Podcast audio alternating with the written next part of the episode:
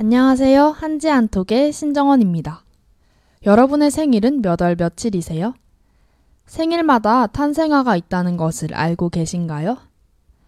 탄생화란 탄생석 별자리처럼 태어난 날을 상징하는 꽃이에요. 오늘은 12월 7일의 탄생화를 알아보려고 해요. 여러분도 자신의 탄생화가 궁금하다면 댓글로 생일을 남겨주세요. 그럼 오늘도 저와 함께 탄생화 이야기 속으로 떠나볼까요?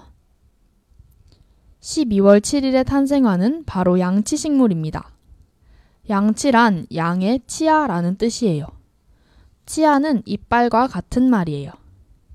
양치 식물은 잘게 갈라진 잎의 가장자리가 양의 이빨에 있는 톱니처럼 생겼기 때문에 붙여진 이름이에요. 옛날에는 양치를 조심해 라는 말이 있었어요. 양치는 도둑이 좋아하는 풀이었기 때문에 생긴 말이에요. 때문에 열쇠 구멍에 양치를 넣어 놓으면 문이 저절로 풀려버린다 라는 전설도 있었어요. 거짓말쟁이를 양치기 소년이라고 하는 것도 이것과 관련이 있을 것 같아요. 양치 식물의 별명은 비너스의 머리카락이에요.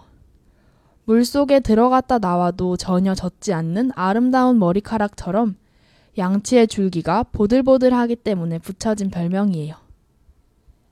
이러한 양치 식물의 꽃말은 사랑스러움, 성실, 신뢰입니다. 그러면 다음으로 꽃점을 봐드릴게요. 아, 꽃점은 재미로 보는 거니까 너무 깊게 생각하지는 마세요. 12월 7일이 생일이신 당신은 밝고 애교가 넘치는 사람이네요.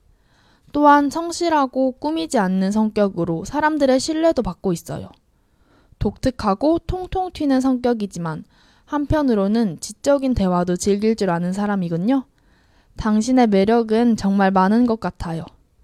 그래서인지 늘 인기가 많네요. 오늘의 탄생화는 어떠셨나요? 여러분도 자신의 탄생화가 궁금하다면 댓글로 생일을 남겨주세요. 저는 다음 시간에 더 재미난 탄생화 이야기로 찾아오겠습니다. 오늘 하루도 주변의 꽃과 나무들을 바라보면서 여유롭고 따스한 하루 보내세요.